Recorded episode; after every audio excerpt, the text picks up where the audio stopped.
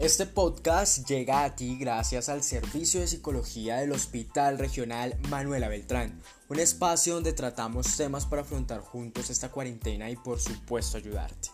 Lo hacemos con todo el cariño del mundo porque nos hubiera encantado que alguien en su momento hubiera hablado con sencillez y cercanía sobre cómo funciona nuestra mente ante esta pandemia.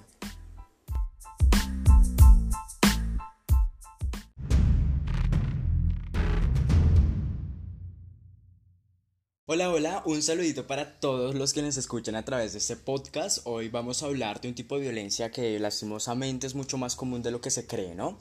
La violencia intrafamiliar. Mira que muchos amigos y muchas amigas, por supuesto, han estado dando clic en el play solo por el título. Han dicho, voy a buscar un podcast que hable realmente de salud mental y pues bueno, vamos a ello. Pero antes, como siempre, saludamos a nuestra audiencia, los habitantes del municipio de Palmas del Socorro, deseando que todo vaya muy bien para cada uno de ustedes y su familia.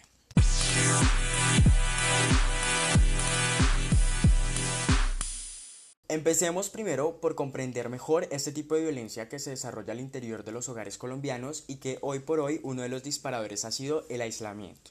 Cualquier tipo de abuso de poder por parte de un miembro de la familia sobre otro es definido como violencia intrafamiliar. Incluye no tan solo el maltrato físico, sino también el psicológico, el sexual y el económico. Para que se considere que existe violencia intrafamiliar debe haber una actitud violenta que sea repetitiva y no un solo hecho aislado. ¿Cómo identifico que estoy siendo víctima de violencia intrafamiliar? Nos preguntamos entonces. Bueno, ¿algún miembro de mi familia me agrede con palabras, incluso con golpes? ¿Existe dependencia económica para mis necesidades básicas hacia algún familiar?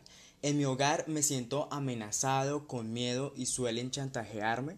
¿Algún familiar ha impuesto en contra de mi voluntad actos sexuales? En mi casa me humillan, no respetan mis opiniones y me controlan. Si respondiste sí a alguna de las anteriores afirmaciones y llevas soportando estos tratos durante meses, entonces déjame decirte que es muy probable que estés siendo víctima de violencia intrafamiliar. Te enfrentas a una persona que no es capaz de controlarse en una situación de diferencias de opinión y reacciona con gritos o golpes para defender su postura. Las causas que llevan a que una persona sea violenta están asociadas principalmente a factores psicológicos, a experiencias infantiles de violencia que dejaron secuelas, a presión social, estrés o consumo excesivo del alcohol o de drogas, y finalmente a factores económicos. Muchos de estos factores son a los que estamos expuestos hoy día tras el estado de emergencia. No importa tu clase social, tus creencias religiosas o tu género, la violencia intrafamiliar abunda, tanto en hombres como en mujeres, y lo importante no es quedarse callado, sino denunciar estos hechos y buscar ayuda profesional para afrontar estas situaciones. El continuar permitiendo este tipo de abusos tiene graves consecuencias o secuelas para todos los miembros de la familia, sobre todo para los niños, muchas de las cuales solo se manifestarán pasados algunos años. ¿Qué debe hacer una persona que es víctima de violencia intrafamiliar? El primer paso es reconocer y aceptar que estamos siendo víctimas de violencia intrafamiliar.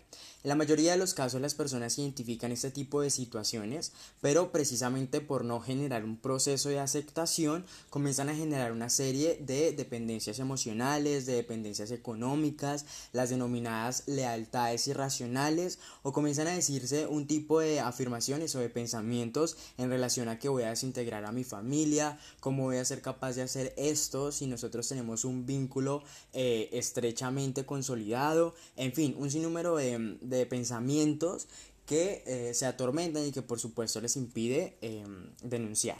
Lo segundo es armarse de valor precisamente para denunciar o en el mejor de los casos decirle a un tercero que inicie el proceso por nosotros. ¿Que dónde lo puedo hacer? Sencillo, dirígete a los centros de recepción de denuncias como lo es la Comisaría de Familia o la Policía Nacional. Son dos entes eh, de control que se encuentran en la mayoría de los municipios. Y en dado caso que no quieras eh, dirigirte hacia estas instancias, puedes comunicarte 24 horas, 7 días a la semana con la estrategia de mujeres que escuchan mujeres, nuestra denominada línea púrpura al 01 8000 11 21 37. Detrás de la línea hay mujeres profesionales prestas a atenderte y ayudarte con tu caso. Finalmente, lo importante es solicitar un apoyo psicológico. Mira que cuando estamos expuestos ante este tipo de situaciones, lo mejor es buscar estrategias que nos permitan afrontarlas, que nos permitan quitarnos de pronto el sentimiento de culpabilidad, porque lo importante es que busques el bienestar para ti y tu familia.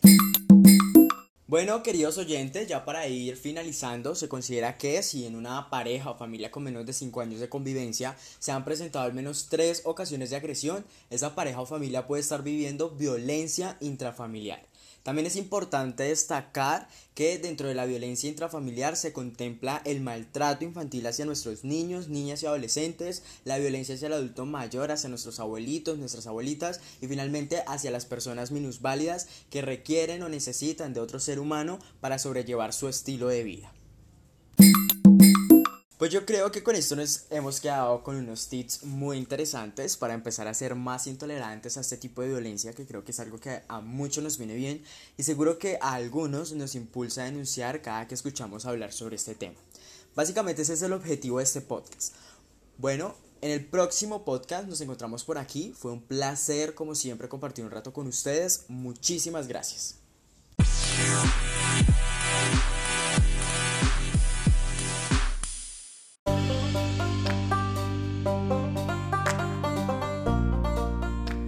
Próximo podcast, en el próximo podcast hablaremos de la depresión, de esa tristeza irracional que tanto nos cuesta superar. Si tanto te ha gustado este podcast, compártelo, puede que a alguien le venga bien. Y si quieres estar atento a todas nuestras novedades y no perderte ninguno de nuestros episodios, síguenos en Facebook como Hospital Regional Manuela Beltrán.